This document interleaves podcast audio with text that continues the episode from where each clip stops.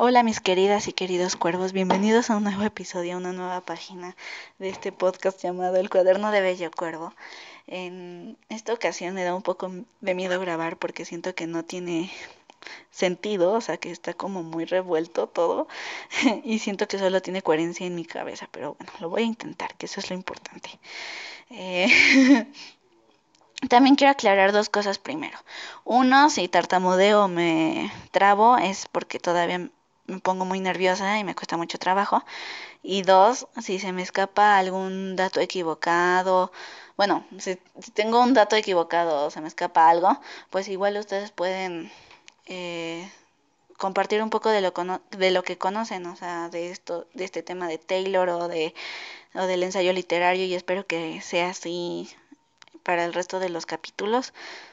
Igual ustedes pueden aportar algo, sobre todo si me escuchan en YouTube. Em, yo quiero que sea un espacio para que todos podamos aprender. Entonces, eh, ahí se los dejo, si quieren. y bueno, ¿qué es lo que les encontré de común a estos dos aspectos. Bueno, es lo de las malas reputaciones, cuando una etiqueta pretende definir quiénes somos y cuál es nuestra historia, pero realmente no lo hace.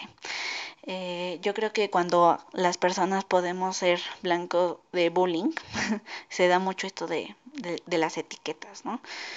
Eh, podemos nosotros juzgar a alguien sin entenderlo o, o ser juzgados.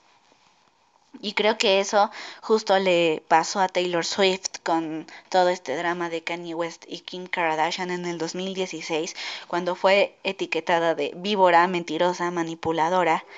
Eh, que se hacía la víctima. Yo creo que incluso Taylor es una persona que no se le da como la oportunidad de conocerla sin tanto prejuicio y sin que Radio Pasillo te diga tantas cosas, ¿no? Por ejemplo, que luego decían que era racista o que apoyaba a Donald Trump. Mm, y sabemos que eso no es verdad porque aparte de, de que siempre ha sido así toda su vida, se aclaró mejor en en su documental de Miss Americana. Y también, bueno, o sea, para ser sincera, yo no fui fan de ella desde el principio, su parte country, o sea, como que no. O sea, todavía yo no la amaba en ese tiempo. Fue eh, incluso por mi caso particular de que eh, en la universidad hubo una época un poco turbia, no la pasaba yo muy bien, pero llegar a mi casa a escuchar Reputation de Taylor Swift era como un bálsamo para mí, un oasis de que alguien me entendía. Y es como ella dice incluso en su documental, que vive algo, le pasa algo, escribe sobre eso, saca el disco y resulta que nosotros, sus fans, nos pues nos vemos reflejados en sus experiencias, en sus historias, porque eso hace Taylor con sus canciones, contar su vida, y eso está también ligado con el ensayo literario, porque comparten muchas cosas en común, o sea, el ensayo literario es etiquetado de elitista, aburrido, raro, eh, no es un género muy popular para escribirse o leerse, la gente le huye mucho, incluso pues prefiere narrativa, yo soy todo lo contrario, yo le huyo al cuento, a la novela y el ensayo literario es lo que se me da mejor. Y justamente el ensayo literario va a ser una escritura donde se van a compartir las experiencias del escritor, vitales e intelectuales, e incluso vicarias, que tal vez no sean las experiencias o las historias propias del escritor, del ensayista, pero sí puede ser, no sé, la de su abuelo o la de su amiga. Y eso también creo que, bueno, hay otra cosa que yo pienso que se comparte mucho con Taylor, que Taylor fue como muy eh, catalogada en la parte de que solo iba a escribir canciones sobre sus exnovios y que era una niña conservadora y cute y no tenía nada más que aportar. Pero lo vemos más claro en su álbum Lover, donde ella ya expone sus ideas sociales y políticas. Y eso es justamente también lo que va a hacer el ensayista. Va a hablar de esos aspectos sociales y políticos desde su punto de vista, desde su posición. Y lo que va a pretender es abrir un panorama más claro sobre cierto tema. Y como les digo, el ensayo literario eh, pues es un tipo de escritura como muy juzgada y poco conocida. y yo quiero aclarar esos puntos porque incluso me pasó que en la escuela como que los profesores asumían que ya todos sabíamos escribir ensayo y pues no, o sea, hay una gran diferencia entre el ensayo académico y el ensayo literario y le pasó a un compañero también, entonces por eso quiero aclararlo. Eh, entonces voy a empezar por ahí para que esté más claro la, eh, esta onda. Porque justamente así empezó mi maestra, que es una de las ensayistas emergentes de eh, importantes que se están dando en México. Eh, e-, ella es Laura Sofía Rivero, entonces yo le expliqué este problema mío y así empezó su clase. Y lo que quiero que se entienda es que si el lenguaje eh, la forma en que se va a expresar va a hacer toda la diferencia en, en ambos tipos de ensayo. O sea, el académico va a ser un lenguaje más formal, más de rigor, objetivo. Y, y bueno, va, va a ser como científico, o sea, como que solo va a dedicarse a demostrar verdades y ya, ese es su punto. Eh, no, no hay más. En cambio, en el ensayo literario hay una libertad compositiva. Lo que va a importar es cómo se están diciendo las cosas. Y aunque hay una, o sea,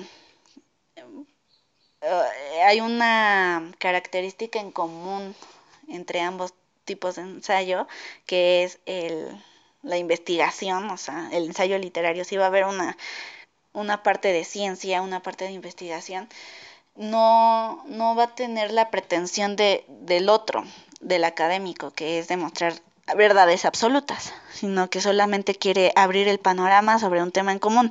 O sea, por ejemplo, eh, mi primer ensayo fue sobre la muerte de mi mejor amigo. Y bueno, eso es como algo en común. o sea, varias personas pueden sufrir ese tipo de pérdida, pero igual lo que lo puede diferenciar es como yo viví eso, mis experiencias intelectuales, por ejemplo, El Cuervo de Edgar Allan Poe, o sea, ese poema para mí definió todos mis sentimientos sobre ese duelo y todo lo que vengo haciendo después y cómo sucedieron las circunstancias eh, en esta eh, parte de mi vida. Entonces eso es lo que quiero también eh, resaltar del ensayo literario. Aquí sí hay una subjetividad. El ensayista sí se va a involucrar con el texto. Aquí él sí va a ser, eh, va a poner sus, su, su parte más personal.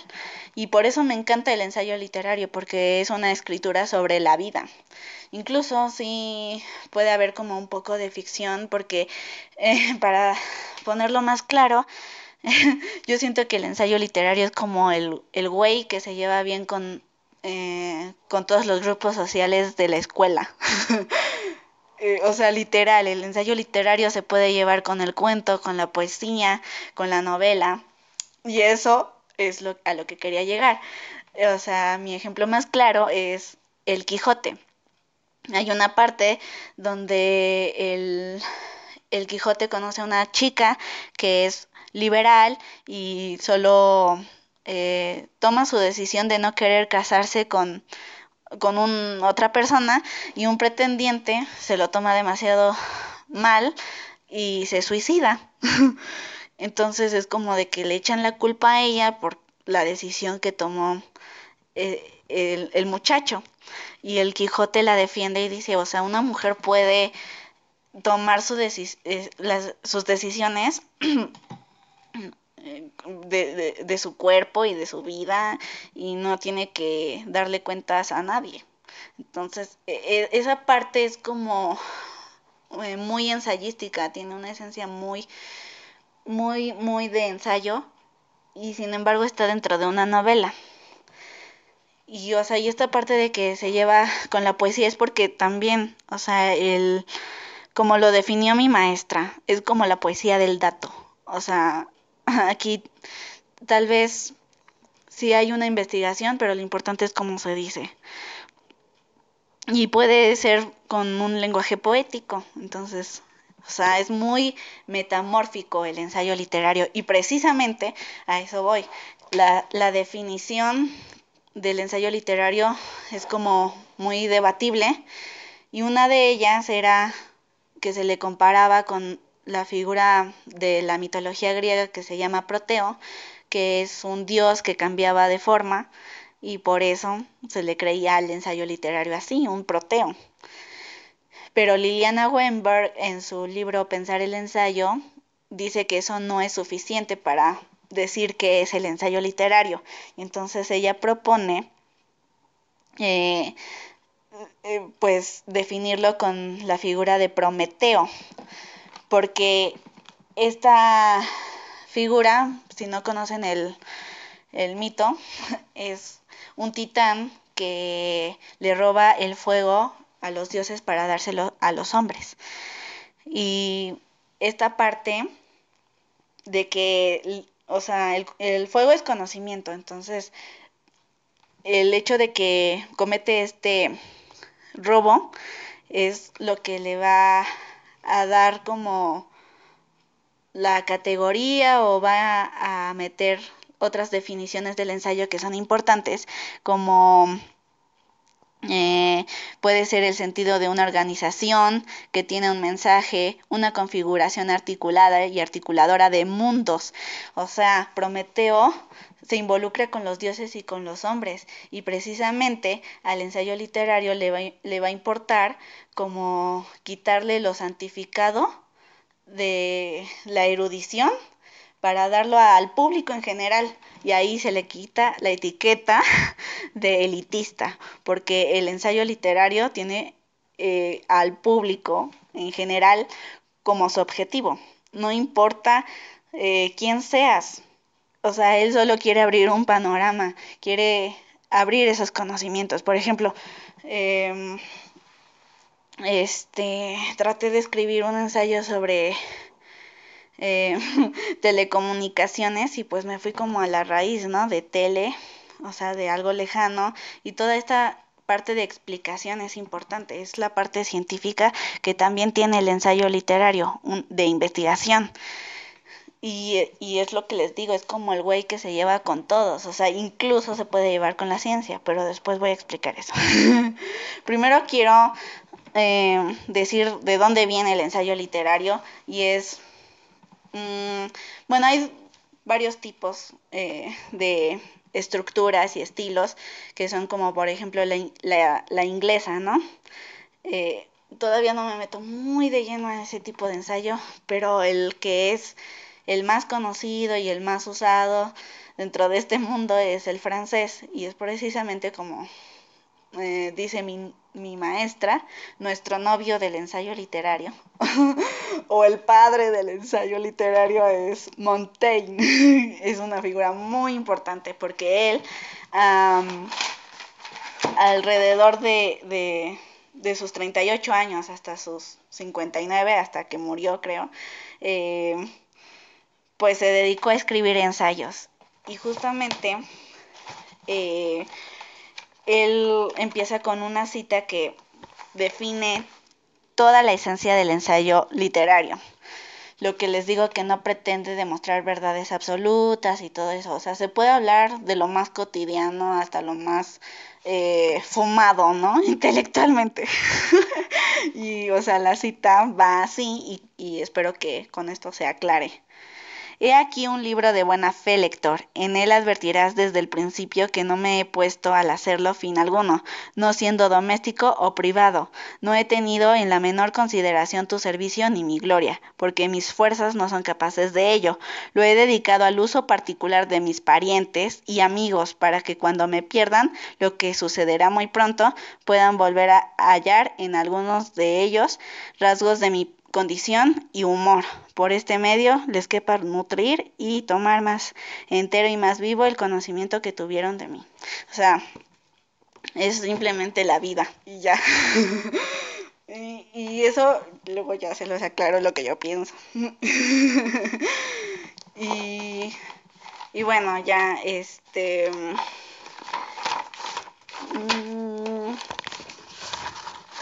¿Qué más? Pues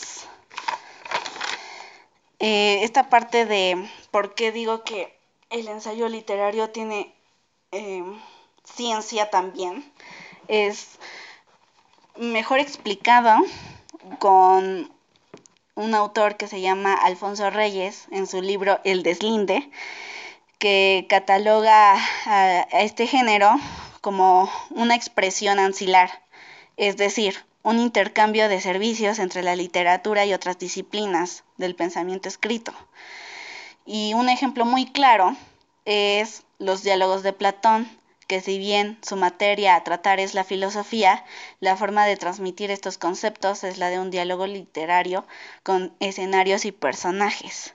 O sea, incluso se le hace como una broma de que es un fanfiction de Sócrates, ¿no? Porque sí, está como muy detallado ese tipo de cosas, ¿no? Lo de los escenarios y los personajes. Y él define al género de, del ensayo literario como el centauro de los géneros, porque involucra a todos. Y puede, pues, les digo, hablar de cualquier tema. Y bueno, ¿qué onda con el ensayo literario en México? Bueno, para empezar, esto eh, comienza eh, como por la independencia de México, donde el tema obviamente más usado, el que más se va a explorar por la circunstancia histórica, es precisamente la identidad nacional, o sea, como o sea, la necesidad de México de desprenderse de España está presente. Y eso es lo que va a caracterizar como muchos ensayos. Yo creo que hasta el siglo XX también, o sea, 21 todavía se habla de eso. Mm, y uno muy conocido y como que tienes que entrarle es El laberinto de la soledad de Octavio Paz. Sinceramente no lo he leído completo, he leído algunos capítulos y he leído como más sonado, el más importante es que, que es esto del malinchismo que también habla del complejo de inferioridad y por qué la grosería de la chingada, pues no deberíamos usarla. o sea, porque denota muchas cosas feas. Si lo han leído, pues ya sabrán por qué. Si no, luego ya lo hablaremos en otro episodio. con más detalle, con más sustento, porque no voy a hablar de algo que no, no conozco bien. Y bueno, ahora sí, empiezan mis recomendaciones para entrarle a esta hermosa forma de escritura que es Montaigne. Están muy tocados lo de los ensayos sobre la vanidad y de los olores. Pero el que a, mí me enamoró y que de hecho fue una de las lecturas más importantes durante pues la muerte de mi mejor amigo y que lo mencioné en mi ensayo fue nuestros afectos nos llevan más allá de nosotros mismos. O sea, de verdad, si tienen la oportunidad de leerlo, háganlo. o sea, está hermoso. Habla precisamente de la reputación que vamos a tener después de morir. ¿Cómo vas a ser recordado? ¿Qué les vas a dejar a los demás cuando ya no estés en este mundo?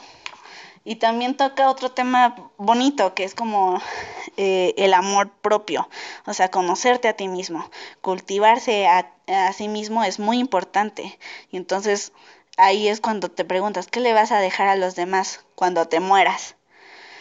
Y por eso yo, yo quiero recomendarles eso. O sea, ustedes pónganse a pensar qué reputación tendrán, qué les van a dejar, qué le van a dejar a los demás. Así que esa es mi primera recomendación.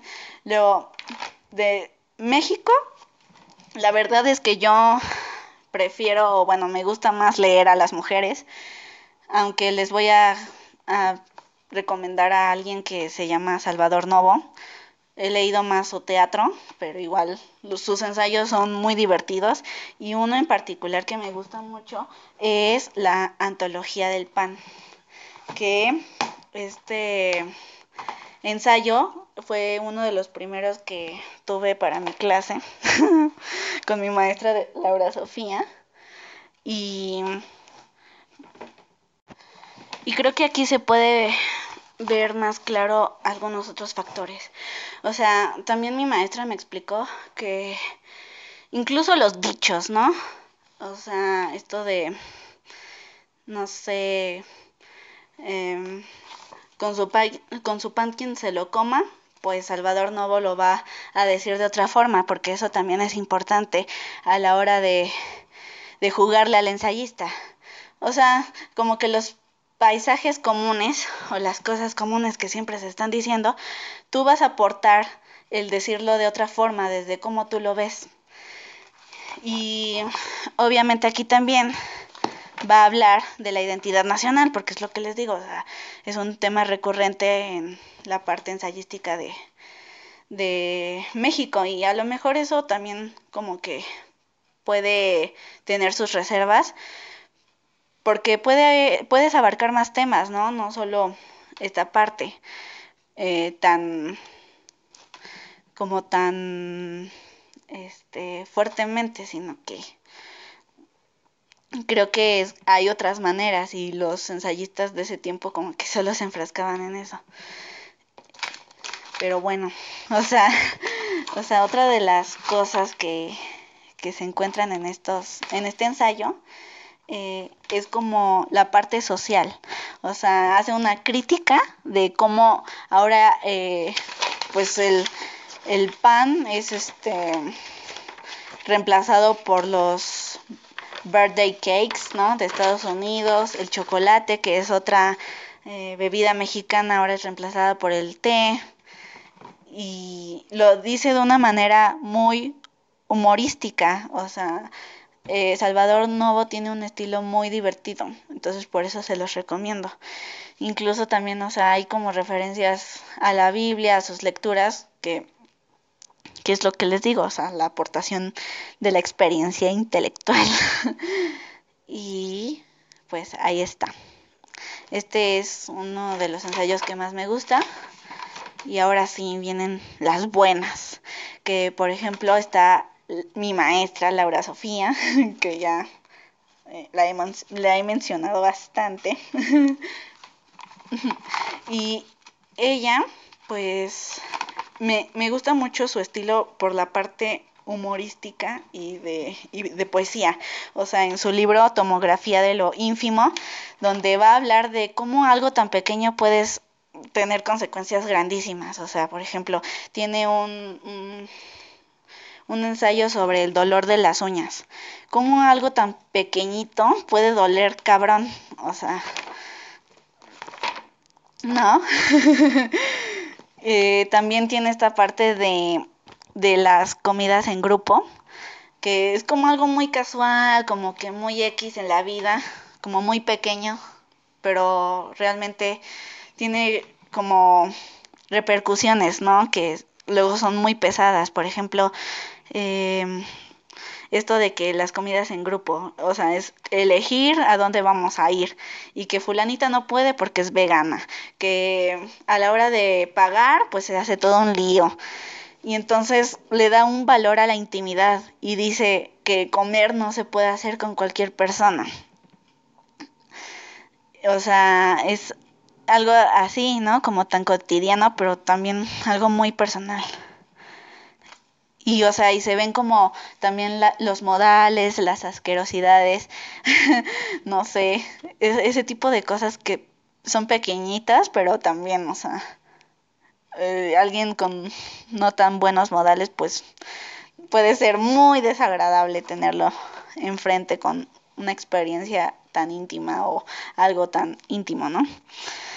Eh, Jasmina Barrera eh, es una ensayista también muy popular, que ella tiene un libro que se llama Línea Negra, que me encanta, me fascina con toda el alma ese libro porque me cambió como, bueno, no me cambió, sino que me abrió mucho, eh, como muchas eh, las consideraciones sobre el tema del embarazo y su experiencia para mí es como muy bonita a la hora de retratarla, o sea, no la romantiza obviamente, pero O sea, habla como eh, pone sus experiencias intelectuales, o sea, el embarazo lo compara con la idea del doble, o sea, con las lecturas de el doctor Jekyll y Mr. Hyde, por ejemplo, o me encanta esa frase también que ella dice sobre cómo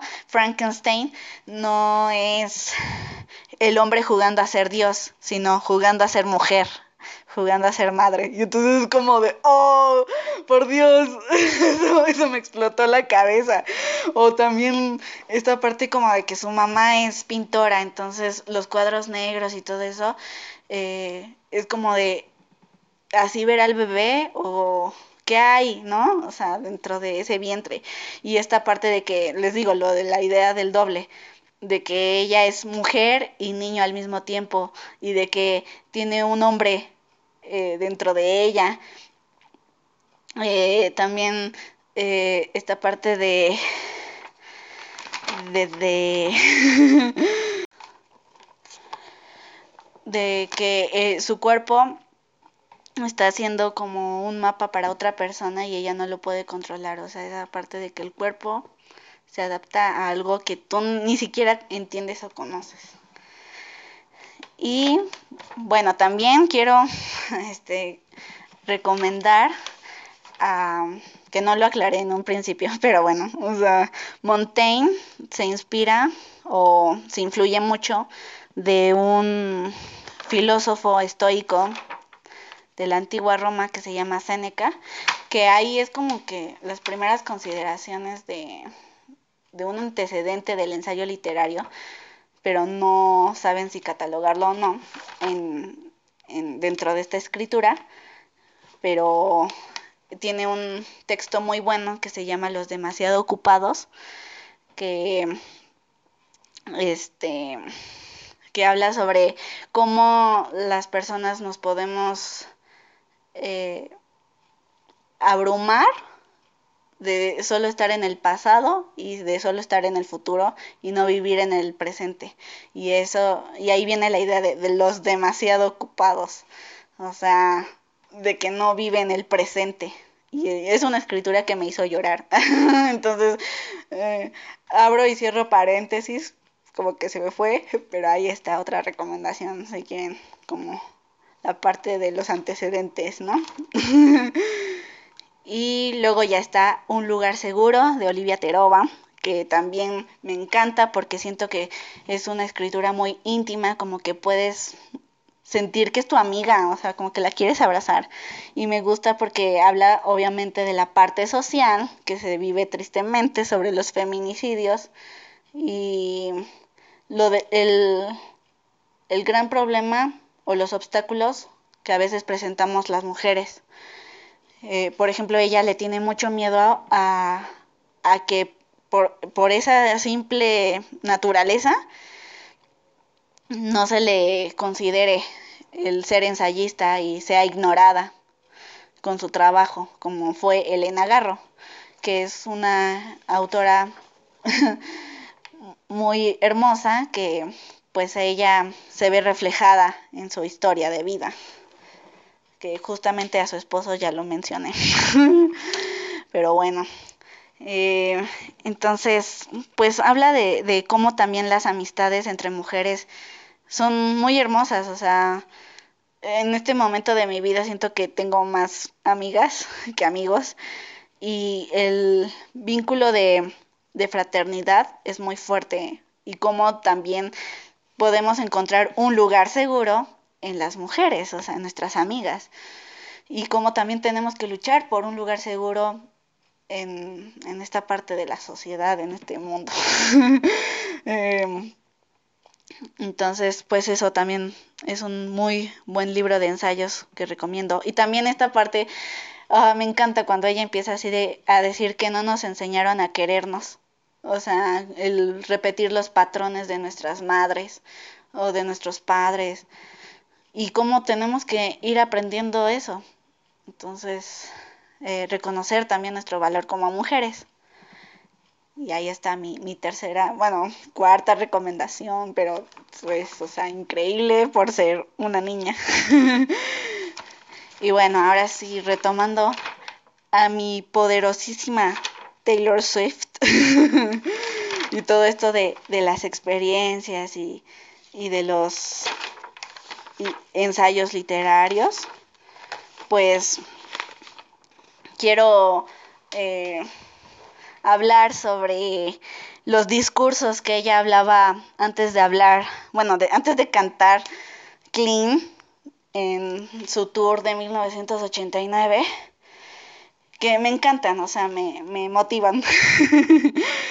Em, porque, bueno, o sea, ella habla de cómo ella se aferra a la música cuando eh, tiene momentos difíciles, ¿no? Y eso a mí me pasó con su disco Reputation me aferré mucho a, ese disco cuando pasaba malos ratos en la escuela, pero pues ya, este, me animaban demasiado. Y, y bueno, ella tiene unas palabras que son como, voy a parafrasear, pero bueno, que es el, el hecho de que perderte a ti mismo es peor que perder a alguien más.